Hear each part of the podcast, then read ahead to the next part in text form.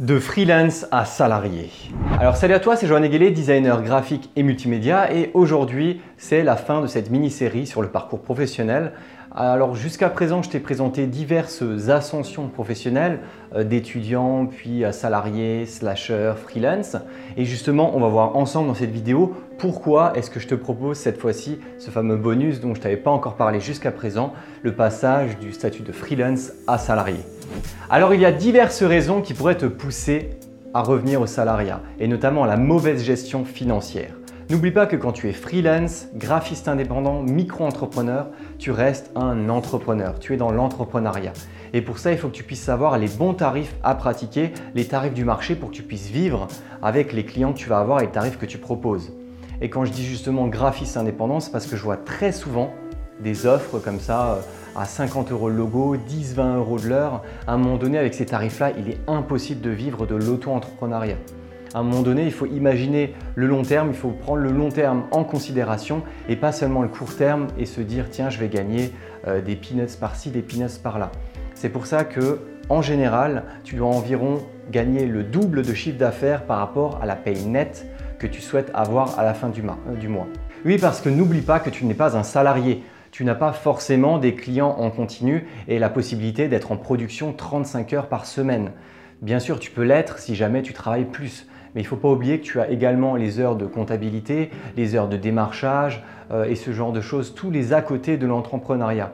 Donc derrière, quand tu es salarié, tu as les clients qui viennent à toi parce que tu as les projets de l'entreprise, tu as les chefs de projet, les, les, personnes marketing qui vont ramener les clients et toi tu vas juste travailler sur la partie exécutive ou créative mais tu n'as pas la recherche de clients, ce qui n'est pas ton cas lorsque tu es entrepreneur.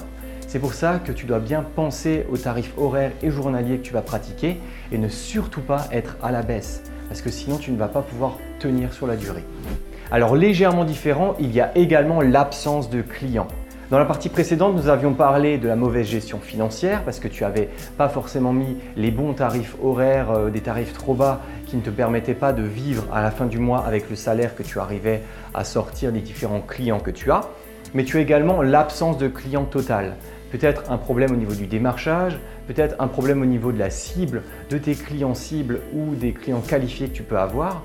Donc justement, cette absence de clients peut également te donner envie de revenir au salariat. Donc fais bien attention à ce niveau-là. La question du démarchage est extrêmement complexe. Donc après, c'est un peu normal que tu puisses avoir des sortes de montagnes russes au fur et à mesure des mois. Peut-être avoir très peu de clients euh, pendant tel ou tel mois, en avoir plus à d'autres moments. Donc voilà, il faut vraiment que tu essaies de gérer à ce niveau-là, que tu puisses anticiper ou bien essayer de ramener beaucoup de clients pour pouvoir vivre euh, de ton activité tous les mois.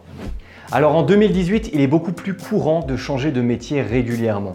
Contrairement à nos parents ou bien à la génération précédente, euh, tu n'es pas forcément dans une entreprise, tu n'y rentres pas une première fois quand tu as 20 ans et ensuite tu y restes jusqu'à la retraite. Non, plus forcément. Je suis presque certain qu'aujourd'hui, moins de 10% de personnes vont finir leur vie en ayant un seul et unique métier dans une entreprise en tant que salarié.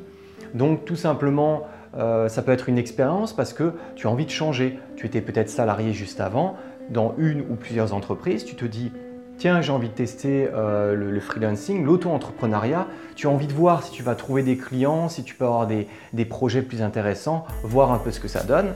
Et peut-être que tu peux tout simplement tester ça pendant 1, 2, 3 ans. Et peut-être que soit tu as envie de revenir au salariat parce qu'il y a des avantages que le freelancing n'a pas et qui te conviennent, soit peut-être que tu as eu des problèmes dans ta vie d'indépendant et de freelance et du coup tu as envie de revenir au salariat parce que finalement c'est beaucoup plus pratique et beaucoup plus simple pour toi.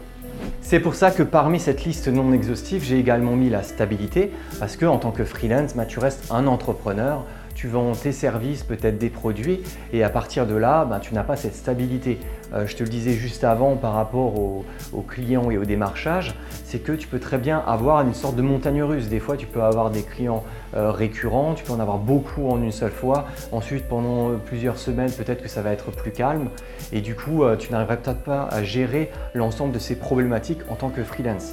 Et c'est vrai que la stabilité du salariat, tel que j'en ai parlé dans la vidéo précédente du passage de salarié à freelance que je te laisse en fiche, eh j'ai justement parlé de cette stabilité, le fait qu'au final, il y ait quand même des aspects positifs, clairement, à être salarié. Tu peux avoir des avantages en nature de l'entreprise, tu peux apprécier tes collègues, mais surtout avoir un CDI et la stabilité de l'emploi, ou du moins plus de stabilité que si tu es un freelance par exemple. Mais il y a vraiment tout qui se regroupe parce que pour ce dernier point de cette liste non exhaustive, je t'ai également mis les nouvelles opportunités.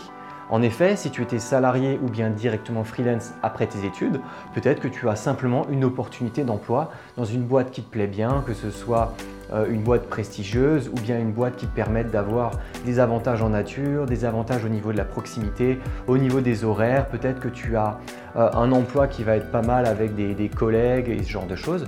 Peut-être que tout l'aspect positif du salariat euh, va vraiment te plaire dans cette opportunité de nouveau travail et tu te dis, ben tiens, je vais peut-être partir du freelancing et revenir au salariat parce que finalement, ça va plutôt être intéressant pour toi de voir ce que ça donne.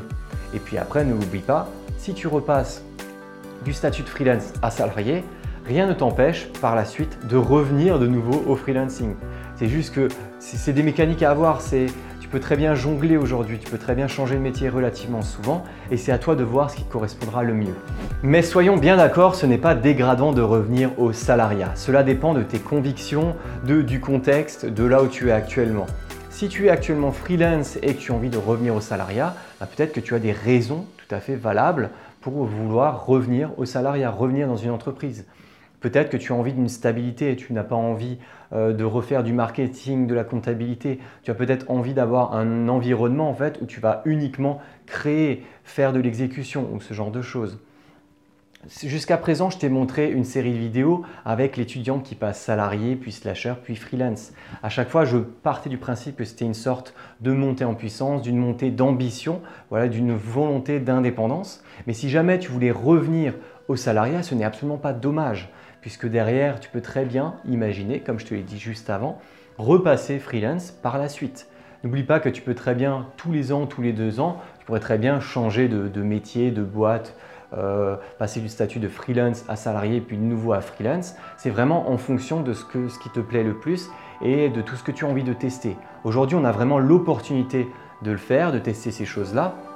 Alors pourquoi, pas pourquoi ne pas le faire finalement? En tout cas, je pourrais tout à fait le comprendre puisque le package d'entrepreneurs contient un ensemble de problématiques, que ce soit du marketing, du démarchage, de la comptabilité, de la création, exécution.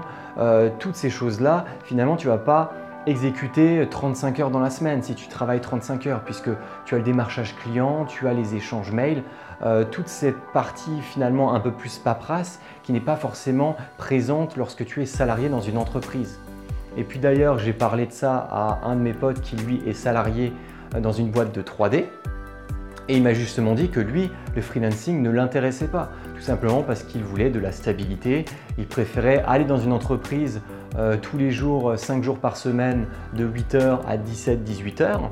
Il préférait être là-bas, travailler sur son ordinateur, avoir des collègues et ensuite, dès qu'il part de, l'entreprise en question à 18h, il pouvait tranquillement penser à autre chose et euh, passer justement tranquillement sa soirée à faire ses activités euh, euh, extra-professionnelles. Donc en tout cas, moi avec cette chronique pour toi freelance, mon objectif c'est vraiment de te montrer toutes les options possibles, de te montrer les erreurs à éviter lorsque tu souhaites devenir indépendant, mais ça dépend vraiment de ta volonté à le devenir. Le plus important, c'est que tu sois plus épanoui que précédemment. En tout cas, c'est ce qui importe le plus selon moi.